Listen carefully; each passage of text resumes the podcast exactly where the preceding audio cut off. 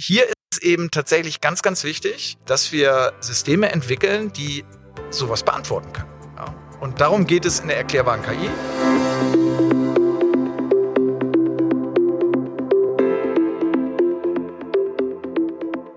Hallo und willkommen zurück zu unserer Rubrik Technik über dem Tellerrand.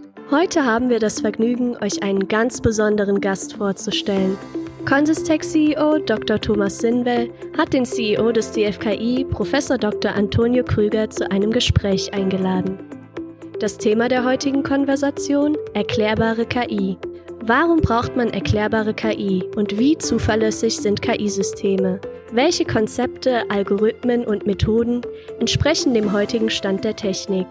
Eine spannende und interessante Folge wartet auf euch. Viel Spaß beim Hören!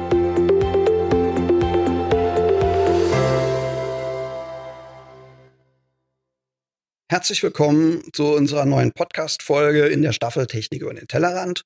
Heute wird es um das Thema erklärbare KI gehen. Und ich habe da einen ganz besonderen Gast gewinnen können, Professor Dr. Todi Krüger. Er ist Geschäftsführer des DFKI und gleichzeitig Direktor des Forschungsbereichs Kognitive Assistenzsysteme am DFKI. Herzlich willkommen. Schön, dass ich hier sein darf. Ja, ich erzähle vielleicht noch ein bisschen was zu dir. Ich musste da auch, oder ich schaue jetzt mal auf meinen Spickzettel und äh, ich kann ja meinen eigenen Lebenslauf nicht so fließend runterbeten. Ja, also Professor Krüger hat an der Universität des Saarlandes Informatik und Wirtschaftswissenschaften studiert, hat 1999 im Graduiertenkolleg Kognitionswissenschaft seine Promotion in Informatik abgeschlossen von 2004 bis 2009 war er Professor für Informatik und Geoinformatik an der Universität Münster und geschäftsführender Direktor des Instituts für Geoinformatik. Seit 2009 ist er Inhaber der Globus Stiftungsprofessur für Informatik an der Universität des Saarlandes. Ich würde dich bitten, Toni, vielleicht das DFKI mal vorzustellen. Die meisten unserer Zuhörer müssen, wissen sehr wahrscheinlich, was das DFKI ist. Vielleicht nicht mehr alle, was das DFKI so genau macht. Was macht er denn? Ja, also das äh, DFKI, also Deutsche Forschungszentrum für Künstliche Intelligenz, ist ein Forschungsinstitut, mh, welches sich insbesondere auf die Fahnen geschrieben hat, den Transfer von der Grundlagenforschung in die Anwendung zu unterstützen durch anwendungsorientierte Forschung. Das bedeutet, alle Direktorinnen und Direktoren am DFKI sind gleichzeitig auch Universitätsprofessorinnen äh, und Professoren an den jeweiligen Standortuniversitäten. Wir sind ja äh, als DFKI inzwischen in äh, sechs Bundesländern aktiv. Ja, und äh, ja. haben über 1400 Mitarbeiter inzwischen, wenn wir alle Hilfskräfte mitzählen, was wir natürlich tun. Ja, ähm, und ähm, sind eng verzahnt mit den entsprechenden Universitäten. Dort wird die Grundlagenforschung gemacht und am DFKI ähm, transferieren wir die Ergebnisse äh, mit äh, vielen Industriepartnern in vielen Projekten. Also wir haben am DFKI äh, über 300 Projekte ungefähr zu jedem Zeitpunkt laufen in ganz unterschiedlichen Bereichen. Und ähm, und das ist uns äh, ist also unsere Mission, dieser Transfergedanke. Ja, das ist ja. ganz wichtig. Und äh, das machen wir seit 30 Jahren in einem äh, als gemeinnützige GmbH in einem Public-Private Partnership Modell, äh, wo sowohl ähm, Gesellschafterinnen aus der Industrie äh, als auch ähm, äh, von der öffentlichen Hand gemeinsam im Prinzip das DFKI unterstützen. Ja, besten Dank. Ähm, jetzt möchten wir ja heute der Frage nachgehen gemeinsam, was steckt denn eigentlich hinter dem Begriff erklärbare KI? Und ich glaube, es ist ein ganz guter Einstieg, wenn wir uns erstmal über KI unterhalten. So der allererste Podcast, der hier in dem Raum produziert wurde, an dem ich Host sein durfte, da hatte ich das Vergnügen, mit eurem Research Fellow, dem Dr. Jan Alexander, schon zu sprechen. Und wir haben KI, ich sag mal, so durch in einem Streifzug betrachtet und auch ein paar Aspekte, juristische, ethische, kurz beleuchtet. Aber nicht jeder wird diesen Podcast gehört haben, nicht jeder hat das noch im Kopf, was es bedeutet. Ich möchte dich bitten, vielleicht ganz kurz zu erklären, was ist denn KI? Ja, also äh, ob das jetzt ganz kurz äh, klappt, weiß ich nicht, aber ich versuch's mal. Es ist einfach so, wenn man irgendwie äh, zehn äh, äh KI-Forscher fragt, was KI ist, bekommt man wahrscheinlich zehn unterschiedliche Antworten. Insofern wird das auch nicht ganz deckungsgleich sein, was Jan Alexanderson erzählt hat, was ich erzähle. Hm, aber künstliche Intelligenz beschäftigt sich natürlich ähm, mit äh, Algorithmen, mit äh, Verfahren aus der Informatik, äh, die eng verknüpft sind mit äh, Systemen, die ähm, Dinge tun, ähm, wo man normalerweise wir als Menschen sagen würden, da braucht man äh, einen gewisses, gewissen Grad an Intelligenz ja, dazu um das äh, hinzubekommen.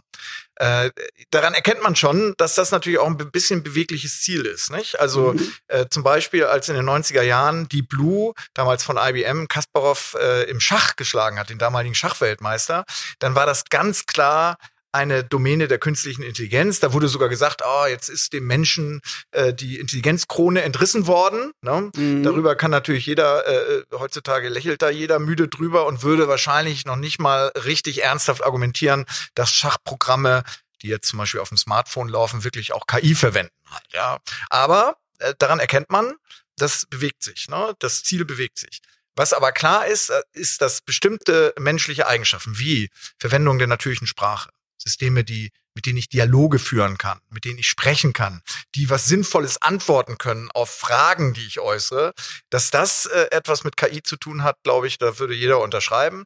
Ähm, robotische Anwendung, das heißt physisches Verhalten, ja. ähm, was eine gewisse, was wir mit bestimmter Intelligenz verbinden, zum Beispiel eine, eine Maschine, die äh, ein komplexes, äh, eine, komplexe Teile zusammenbaut, ja, das würde man auch mit intelligentem Verhalten äh, verknüpfen. Und natürlich ganz wichtig, und das war, war damals schon in den 60er Jahren äh, im Zentrum, als der Begriff KI geprägt wurde in den USA, ist natürlich das, äh, die Fähigkeit des Selbstlernen. Das heißt, aus Fehlern zu lernen, aus Erfahrungen zu lernen und ähm, äh, das heißt, eine gewisse Dynamik in einem System drin zu haben.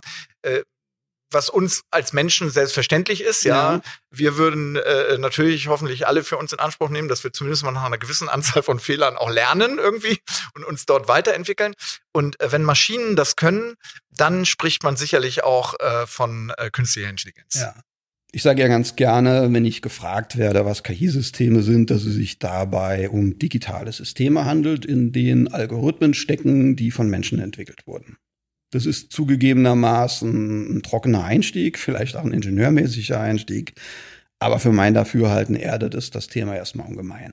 Ja, um die dann vielleicht hochgekommenen Fragezeichen wieder äh, aufzulösen, schiebe ich dann in der Regel ganz gerne nach, dass die Algorithmen in diesen digitalen Systemen dazu dienen, dass die Maschine aus Eingabedaten lernen kann. So, und was heißt jetzt dieses Lernen? Ja, da gibt's aus einer sehr hohen Flughöhe betrachtet so zwei große Klassen von Algorithmen und die sind für unterschiedliche Anwendungsbereiche geeignet. Die eine Klasse, die dient dazu, Muster in riesigen Datenmengen erkennen zu können. Und gerade in dieser Disziplin sind uns KI-Systeme, uns Menschen also wirklich haushoch überlegen. In der zweiten Klasse geht es dann darum, spezifische Merkmale zu lernen, denen man eine Bedeutung geben kann oder da eine Zuordnung machen kann. Klingt jetzt abstrakt, ist aber eigentlich einfach erklärt. Beispielsweise, wenn eine Kamera ein Bild sieht, dass die Maschine dann weiß, okay, was ich hier sehe, das ist eine Mutter oder das ist eine Schraube. Ja, das ist dann sicherlich noch nicht so die ganze Wahrheit. Und um nach dem trockenen Einstieg die Faszination wieder zu entfachen und um das Thema ein wenig mehr zu komplettieren, erläutere ich dann gerne äh, so die Struktur von tiefen neuronalen Netzen. Die sind ja von der Grundstruktur unserem Gehirn schon, schon nachempfunden und greifen da Elemente auf. Und aber das Tolle an diesen Netzen ist ja, dass sie im Rahmen von Trainingsphasen in der Lage sind, selbst Algorithmen zu generieren, also die Algorithmen, von denen ich die ganze Zeit gesprochen habe, um spezifische Merkmale aus Eingabedaten lernen zu können. Aber du hast jetzt was angesprochen, äh, dieses Selbstlernen und äh, dass es sich anmutet, als ob das auch irgendein intelligenter Mensch machen würde.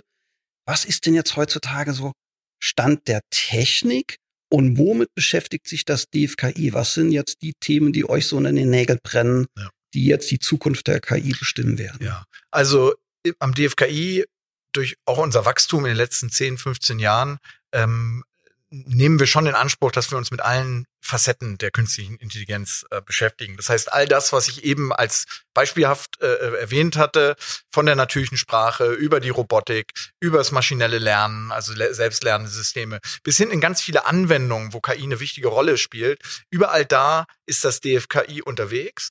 Und ähm, äh, da geht es zum einen natürlich darum, die äh, die Verfahren, die es jetzt schon gibt, immer auch weiter zu verbessern. Das bedeutet zum Beispiel ähm, Bilderkennungsverfahren äh, zu verbessern dahingehend, dass sie eben besser als der Mensch teilweise Sachen äh, unterscheiden können, erkennen können, klassifizieren können.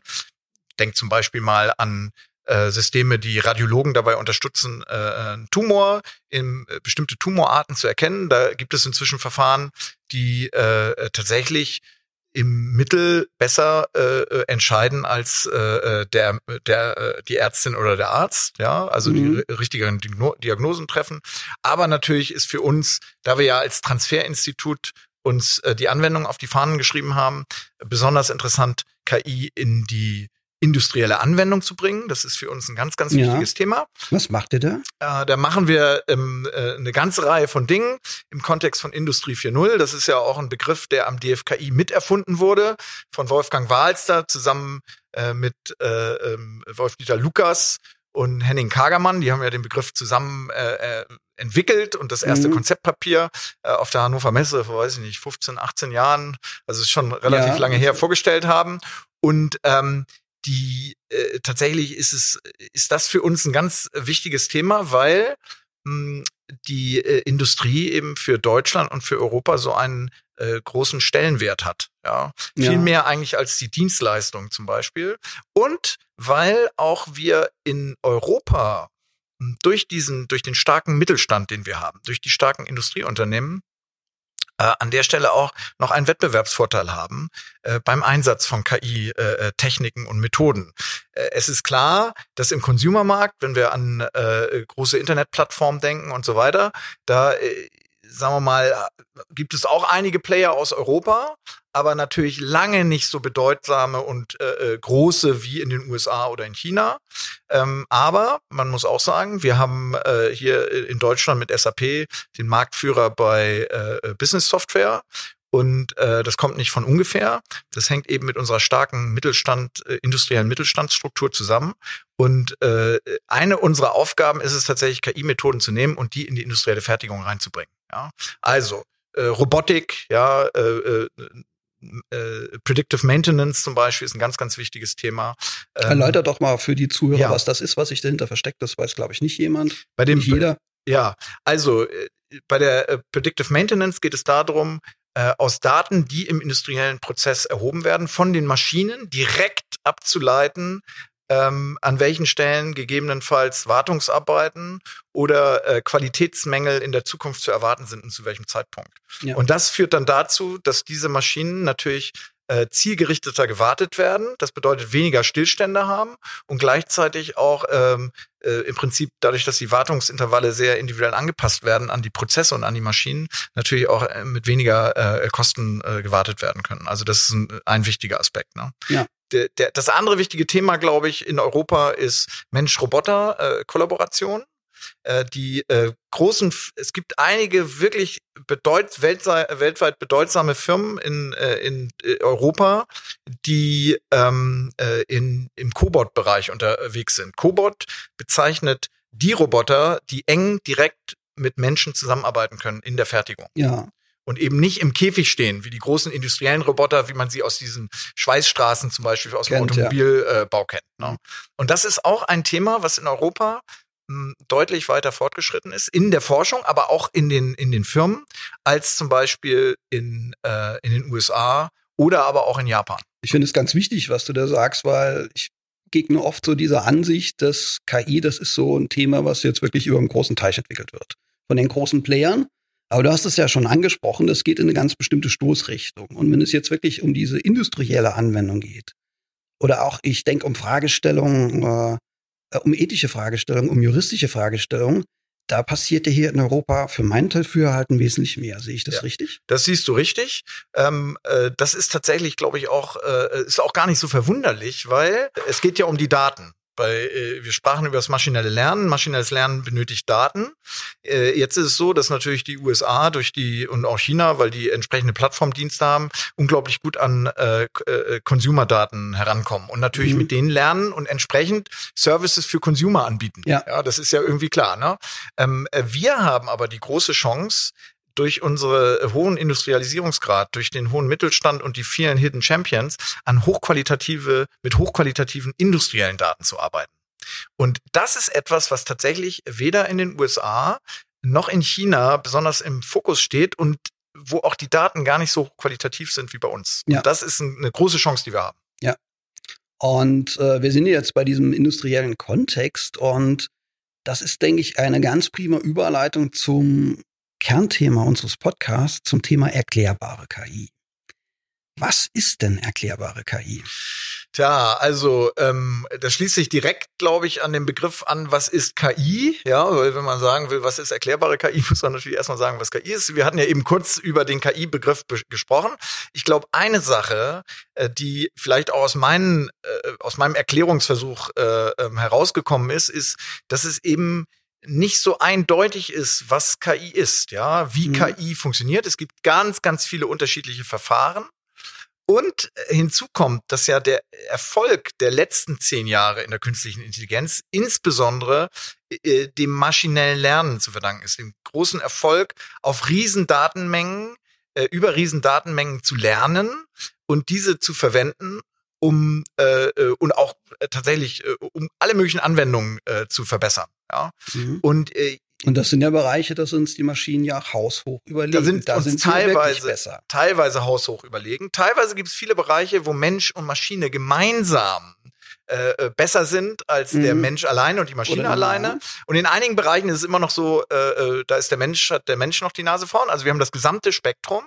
Aber das Entscheidende jetzt ist beim maschinellen Lernen, das sind ja statistische Lernverfahren. Das bedeutet, die nehmen Riesendatenmengen, äh, die, äh, wenn ich mir äh, große und, und die die großen Erfolge in den letzten zehn Jahren sind ja insbesondere auf die Skalierbarkeit der neuronalen Netze zurückzuführen, sowohl was die Architekturen äh, angeht. Also wir haben immer größere neuronale Netze, die wir verwenden, die auch teilweise immer bessere äh, Ergebnisse erzielen.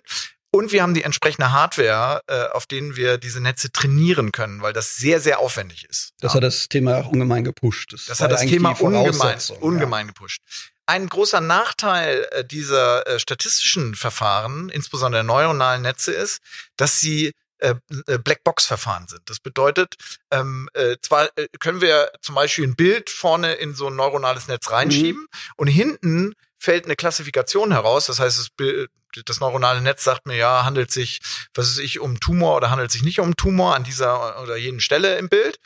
Aber was innen drin passiert, wissen wir nicht. Ja. Und äh, die andere Beobachtung ist, dass eben statistische Verfahren eben statistisch funktionieren. Das heißt, im Mittel sind sie immer, können sie besser werden als der Mensch. Aber nicht bei jeder Entscheidung. Ja, das ist so ähnlich wie beim Menschen selber auch. Ähm, äh, tatsächlich ist es so, dass eben auch neuronale Netze manchmal meilenweit daneben liegen. Zwar nicht sehr häufig, aber ähm, aber schon äh, ähm, zu einer gewissen Prozentzahl. Ja. ja.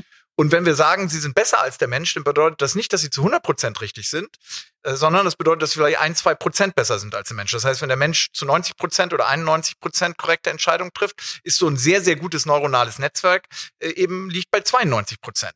Und das heißt, acht Prozent sind immer noch falsch. Ja. Ne?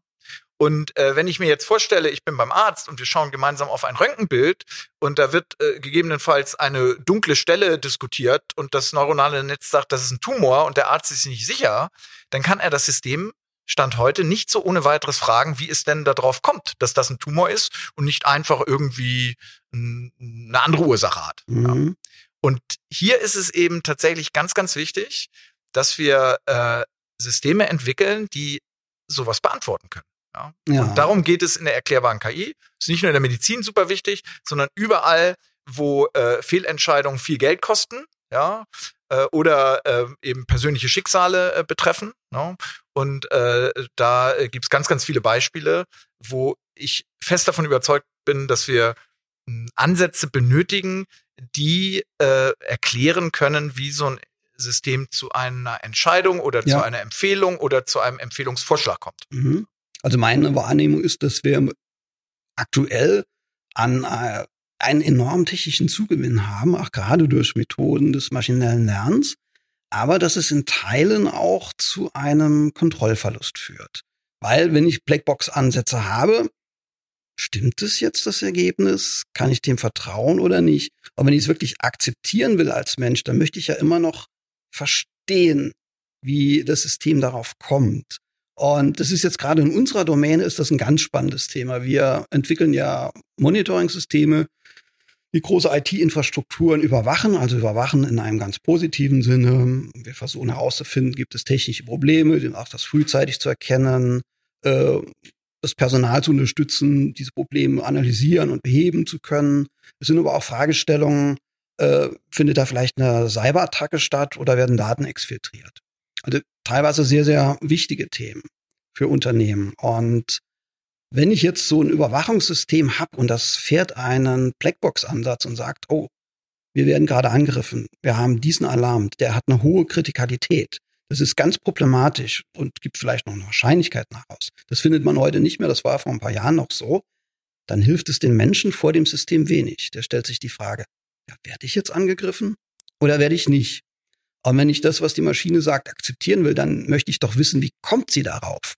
Ja, ich denke, das ist wichtig. Vor allen Dingen, ähm, dass die Systeme sich auch ähm, verschiedene Erklärungsgrade und Ebenen anbieten. Das hängt eben auch sehr davon ab, mit wem kommuniziert wird. Ne? Ja. In dem Fall ist es ein Experte, der immerhin schon einen gewissen Hintergrund hat, vielleicht kein Experte im maschinellen Lernen, also der wird keine äh, richtig gute Vorstellung davon haben, wie das System selber funktioniert und kann daraus äh, Schlüsse äh, ziehen. Mhm. Äh, aber er hat äh, Domänenwissen, er kennt sich ja. mit der Domäne aus, er hat eine gewisse Erfahrung in der Verwendung auch de, von verschiedenen Tools und da muss man entsprechend äh, äh, ansetzen. Ne? In, in anderen Bereichen, wie zum Beispiel im medizinischen Bereich, ähm, macht es eben auch einen Unterschied, ob ein System einem Arzt etwas erklärt oder einem Endpatienten einem, einem Endbenutzer, dem Patienten. Ne? Das ist dann mhm. auch eine andere Erklärungsebene. Ne? Und äh, so, so dass man schon auch Systeme benötigt, die sich dort ein bisschen anpassen können. Ja. Ne? Weil am Ende ist eine Erklärung, die ich äh, nicht verstehe, ist ja äh, in dem Sinne, äh, selbst wenn sie logisch richtig ist, ja, ist sie nicht, äh, ist sie nicht hilfreich. Ist ja. Nicht, ja. Das ist das Entscheidende. Das ist eben mhm. der Unterschied zu einem äh, mathematischen Beweis, mhm. ja, äh, der eben äh, äh logisch ist und äh, äh, nachweislich korrekt, ja. Und trotzdem, wenn ich den mathematischen Beweis nicht verstehe, ja. äh, dann hilft er mir nichts. Dann wird werde ich kein Vertrauen äh, mhm. äh, in, in so ein System äh, reingeben. Ne? Und das ist eben das ist eben die große Herausforderung. Ja. Ich habe bei euch im Haus einen wunderbaren Vortrag gehört. Da ging es auch um ethische Fragestellung, rechtliche Fragestellung. Und da wurde ein Beispiel präsentiert und da ging es dann auch um die Bildge um bildgebende Verfahren und es ging darum, dass das System lernen soll, ist das jetzt eine sehr schwerwiegende Erkrankung oder ist das was, was man noch in den Griff bekommen kann, diese Differenzierung. Und äh, was tatsächlich gemacht wurde, die Leute, die einfach eine bessere Prognose hatten, die mobiler waren, die wurden mit einem ganz anderen System untersucht, als die, die sehr schwer krank waren. Da war es nämlich ein mobiles Gerät. Und was die Algorithmen da todsicher gelernt hatten, äh, ein spezifisches Merkmal auf den Foto, auf, auf der letztendlich den Bilddaten zu erkennen und haben dadurch diese hohe Treffsicherheit gehabt. Wer ist denn jetzt wirklich vom Tode bedroht und wer noch nicht? Und das ist, glaube ich, ein sehr schönes Beispiel dafür, warum es so wichtig ist, zu verstehen, wie kommt die Maschine dazu. Hätte sie nämlich sagen können, naja, da ist unten rechts in der Ecke, ist äh, so eine kleine Signatur oder ist ein Element. Das ist für mich der ausschlaggebende Faktor. Hätte man sofort gewusst, man hat die Maschine falsch ja. trainiert. Es gibt auch andere äh, bekannte Beispiele, davon gibt es ja viele Beispiele. Es gibt auch eins, wo äh, ein System, was äh, Wölfe äh, von Hunden untersche unterscheiden, gelernt hat. Und das Hauptkriterium war der Hintergrund weil die meisten Bilddaten von Wölfen eben vor ganz anderen Hintergründen, meistens sogar mit Schnee und so weiter, äh, ähm, äh, dem System präsentiert wurden. Ja. Und diese Systeme lernen das, äh, was äh, von dem, was sie bekommen. No? Ne? Ja. Und äh, das darf man nie vergessen. Sie lernen kein echtes Modell, obwohl der Informatiker häufig gerne von Modell, von einem statistischen Modell spricht. Wir haben ein Modell gelernt, aber nicht in dem Sinne, wie wir als Menschen sagen würden, ein Modell, was äh, für äh, aus denen ich Vorhersagen ableiten kann, sogar neue Dinge sogar äh, äh, ableiten kann. Und das fehlt. Und das merkt man auch bei den großen modernen äh, Sprachmodellen, statistischen Sprachmodellen, zum Beispiel GPT-3 von OpenAI, das ist ja ist ja so eins der Systeme, was mit Mil Millionen, Milliarden von äh, Datensätzen trainiert wurde und was auch äh, erstaunliche Ergebnisse produziert, mhm. zum Beispiel selber Geschichten weiterschreibt und so weiter. Aber wenn man den äh, diesem System unsinnige Fragen stellt, dann bekommt man völlig unsinnige Antworten. So will ein Mensch niemals antworten, weil ein Mensch eben eine Vorstellung hat, worüber er spricht. Und vor allen Dingen haben Menschen meistens auch eine Vorstellung davon, wenn sie etwas nicht wissen. Ja. ja. Und deswegen sagen sie dann, tut mir leid, diese Frage kann ich nicht beantworten, die ist Unsinn. Aber äh, äh moderne KI-Systeme würden äh, äh, beantworten eigentlich jede Frage irgendwie halt. Ne? Ja. Und da kommen, äh, das kriegt man dann häufig nicht präsentiert. Ich glaube, wenn man mehr solcher unsinnigen Systemantworten auch in der breiten äh, Öffentlichkeit, wenn die mehr publik würden, ja, dann würde man viel eher auch verstehen, wo die Grenzen heutiger KI-Systeme sind und, ähm, und würde auch verstehen, dass wir unbedingt diese erklärbare KI benötigen, weil man sich eben auf KI-Systeme auch nicht hundertprozentig verlassen kann, eben, sondern eben nur zu 92 oder 93 Prozent. Und äh, die Systeme würden niemals sagen, weiß ich nicht, ja, oder ja. sehr, sehr selten. Halt. Das ja. ist schwierig für so ein System. Ja. ja. Ja, und ich denke, das ist jetzt vielleicht auch ein ganz guter Punkt, dass wir mal darüber sprechen, wie schafft man es denn überhaupt, solche KI-Systeme erklärbar zu machen? Ja, das ist natürlich ein äh, noch zum Teil äh, Diskussionen in der Forschung auch, muss man sagen. Mhm. Äh, trotzdem gibt's schon einige ähm, äh, sehr gute Ansätze, verschiedene Wege, wie man Erklärbarkeit in solche KI-Systeme hineinbekommt. Und äh, im Wesentlichen kann man äh, drei Phasen unterscheiden. Einmal sozusagen die Phase vor dem Einsatz von so einem KI-System, wo man vielleicht auch das KI-System selber konfiguriert oder aufsetzt, bevor es lernt. Mhm. Äh, zum Beispiel, indem man über Simulationen versucht herauszubekommen, wie Systeme auf bestimmte Dinge reagieren. Das ist ein ganz, ganz wichtiges Thema, weil äh, viele Daten äh, wir äh, auch noch gar nicht, äh, in der Regel gar nicht vorliegen haben, um Systeme zu trainieren. Wenn, wenn, wenn du zum Beispiel an ein selbstfahrendes Auto denkst, was einem Kind ausweichen soll oder einem Ball, der äh, vors Auto äh, ja. rollt, ja, und dann äh, daraus schließen soll, jetzt kommt gleich ein Kind hinterher gelaufen. Äh, zum Glück haben wir nicht viele Daten von sowas halt, ja. Und man will die vielleicht auch nicht ernsthaft in solchen Situationen sammeln. Aber was man tun kann, man kann synthetische äh, Daten generieren. Also wir können im Prinzip wie in so einem Computerspiel, 3D-Computerspiel, können wir äh, äh, virtuelle Kinder äh, hinter virtuellen Bällen hinterherlaufen lassen, ja, ja. und äh, können virtuelle Autos fahren lassen. Und daraus kann man tatsächlich lernen. Und wenn ich dann äh, Verfahren habe, die mir vorhersagen, ja, was gut und was schlecht funktioniert und so, äh, dann kann ich äh, während des Designprozesses schon versuchen rauszubekommen, ja, was funktioniert und was nicht funktioniert. Mhm. Das ist mhm. sozusagen die erste Phase. Die zweite Phase ist vielleicht mit einer der wichtigsten Phasen, ist während des Betriebs.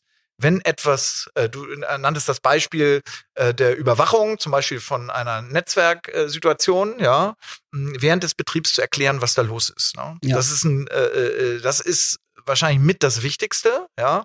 Und die dritte Phase ist danach, äh, dass man in der Lage ist, wenn was schiefgegangen ist, nachträglich zu analysieren, was ist da eigentlich schiefgegangen. Mhm. Ja. Alle drei sind wichtig. Alle drei erfordern ein bisschen andere Verfahren. In der Regel mh, hm, ist es so, wir können zum gewissen Grad, das macht die Forschung heute, in diese Blackbox hineinschauen, in die neuronalen Netze hineinschauen und äh, äh können schon auch ableiten, du sagtest das, ob zum Beispiel ein neuronales Netz äh, eine Entscheidung immer nur äh, aufgrund der äh, des Bildausschnittes trifft, der sozusagen unten rechts ist. Ja. Dann ist uns gleich klar, und da können wir auch Systeme bauen, die das automatisch erkennen, mhm. ist uns gleich klar, da kann irgendwie nicht was nicht mhm. stimmen halt, ja. Und da kann man mhm. dann tiefer reingehen. Ja. Aber da gibt's doch auch ganz schöne so Mischformen, wo der Mensch wieder hilft. Genau. Wenn ich nämlich wirklich mir diese Gewichtung in den neuronalen ja. Netzen, wenn ich die identifizierbar mache, ja. das Ganze noch visualisiere, dann habe ich oft als Mensch eine ganz gute Chance, also wenn die Netze nicht allzu tief sind, ja. ganz gut noch erkennen zu können, wie kommt denn der Algorithmus jetzt auf dieses Ergebnis. Genau. Dafür braucht man natürlich auch ein gewisses Hintergrundwissen auch. Ja. Ne? Also das ist für eine bestimmte Benutzergruppe, ja. ist das durchaus ein gangbarer Weg, ja. Ähm, äh, für andere muss dann tatsächlich eine vielleicht doch eine natürliche Sprache äh, auch am Ende äh, generiert werden aus mhm. diesen Informationen, aus gegebenenfalls auch einem Modell, was man äh, aus äh, allgemeinen Wissen aufbaut oder aus äh, Expertenwissen ja. aufbaut, was man mit den statistischen Modellen kombiniert. Das ja. ist auch ein ganz äh, vielversprechender Ansatz. Ähm, wir sprechen da häufig von so hybriden Modellen, mhm. ähm, äh, die äh, einen deutlich höheren Grad an Erklärbarkeit für ja. unterschiedliche Benutzergruppen äh, erzeugen können als äh, rein jetzt zum ja. Beispiel die Gewichtung im neuronalen Netz ja. zu visualisieren. Ja, gerade diese hybriden Ansätze, die treiben uns jetzt ganz gut um. Ja. Aktuell im Haus, äh, da haben wir natürlich die Chance, durch die Packet Inspection viele Informationen zu extrahieren, die man relativ gut interpretieren kann. Ja. Man kann sowas dann auch noch kombinieren mit Entscheidungsbäumen. Das kann ich dann, dann ja sehr gut interpretieren. wie äh, da das Ergebnis ausfällt und das dann kombinieren mit maschinellem Lernen. Das ist auch, das ist auch tatsächlich etwas, was man allgemein beim Einsatz von KI in der Industrie beobachten kann, dass äh, es kaum Unternehmen gibt, die rein auf ein statistisches Verfahren alleine setzen. Das ist ein ganz wichtiger Baustein. Die größten Erfolge in den letzten zehn Jahren sind in diesen Verfahren, äh, äh sind bei diesen Verfahren erzielt worden. Aber äh, jetzt nochmal zurück, autonomes Fahren. Kein Automobilhersteller käme auf die Idee, die Verkehrsregeln äh, des Autos nur auf Grundlage eines neuronalen Netzes zu überprüfen. Ja. Ja. Sondern selbstverständlich, da gibt es ein, da gibt es Straßenverkehrsordnung, die kann ich, äh, äh wir sind, die Informatiker haben damit kein Problem, das in Regeln zu gießen, in ein entsprechendes Modell. Äh, warum sollte man das nochmal von einem neuronalen Netz lernen lassen? Ja. Das ist zwar eine interessante Übung, wird auch gemacht in der Forschung, äh, äh schaffen die Systeme dann auch zu 99 Prozent, aber wenn ich doch 100 erreichen könnte, warum soll ich mich mit 99 zufrieden geben? Ja. Ja. Ich glaube, es ist uns jetzt gelungen, ganz guten Durchstich durch dieses Thema zu machen, erklärbare KI. Und ja, so in alter Tradition würde ich es gerne zu Ende des Podcasts äh, vielleicht kurz zusammenfassen gemeinsam mit dir. Und ja, ich denke, das Ziel von Explainable AI oder erklärbarer KI, das kann man ja ganz gut erklären. Es geht letztendlich darum, dass der Mensch verstehen kann, wie der Algorithmus zum Ergebnis kommt. Und jetzt würde ich dich bitten, vielleicht noch auch mal auszuführen, so aus deiner Sicht, warum ist das so wichtig? Ja, also ich denke, das ist deswegen so wichtig, weil man sich ja nochmal vor Augen führen soll, warum wir überhaupt an KI-Systemen forschen. Wir am DFKI jedenfalls. Und das ist, weil wir ähm, Systeme bauen wollen, die äh, den Menschen dabei unterstützen, die Dinge, die der Mensch machen möchte, ähm, die Probleme, die der Mensch hat, eben zu unterstützen und zu lösen. Das heißt, ist ein ganz klar menschenzentrierter Ansatz. Ähm, ist es auch klar, dass auf absehbare Zeit viele dieser KI-Systeme in enger Zusammenarbeit mit den Menschen nur ihr volles Potenzial äh, ausschöpfen können, weil die Fehler, die die KI-Systeme machen, halt äh, immer noch äh, äh, so hoch sind, ja, dass es ohne menschliche Überwachung in vielen Bereichen, ich sage nicht nicht in allen, es gibt sicherlich einige, die können vollautomatisch laufen, aber in vielen Bereichen, wo es interessant wird, sage ich ja. mal, ja, in vielen Bereichen äh, der Mensch immer noch eine wichtige Rolle spielen äh, wird. Und deswegen äh, ist es klar, dass wir an dieser Schnittstelle arbeiten müssen. Ne? wo Mensch und Maschine eng zusammenarbeiten. Und da ist die Erklärbarkeit von Seiten der Maschine ist ein ganz wichtiger Baustein. Andersherum ist natürlich auch wichtig, dass der Mensch genau spezifizieren kann, was er von der Maschine will. Aber das ist nochmal ein anderes Thema. Thema. Ja, darüber können wir auch nochmal eine ganze Podcast-Reihe machen. machen ja. aber, aber diese Richtung, die ist ja. sehr, sehr wichtig. Und ich glaube, wenn es uns nicht gelingt, Systeme zu bauen, die bei wichtigen kritischen Anwendungen das Vertrauen äh, der, der Menschen äh, gewinnt, dann werden diese Systeme auch keine Chance haben, sich zu etablieren. Das ist, denke ich, ein wunderbares Schlusswort. Es hat mir sehr viel Spaß gemacht, mit dir über das Thema zu sprechen.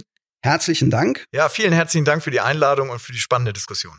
Ja, hat mir irre viel Freude gemacht. Ich möchte jetzt noch einen kurzen Ausblick geben äh, auf den nächsten Podcast, bei dem ich Host sein darf. Wir starten eine dreiteilige Reihe zum Thema Cybersecurity.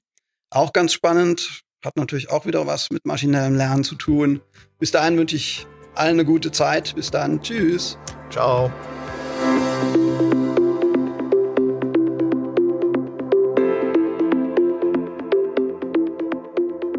So, das war's schon wieder von uns. Wir hoffen, die heutige Folge hat euch gefallen und dass wir euch das Thema KI etwas näher bringen konnten. Weiterführende Links zur aktuellen Folge findet ihr in den Show Notes.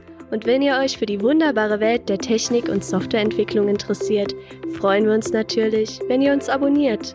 In unserer nächsten Folge starten wir mit einer dreiteiligen Serie zum Thema Cybersecurity. Host Dr. Thomas Sinwell ist wieder für euch da und hat einen Special Guest im Gepäck. Bis zum nächsten Mal. Wir freuen uns auf euch.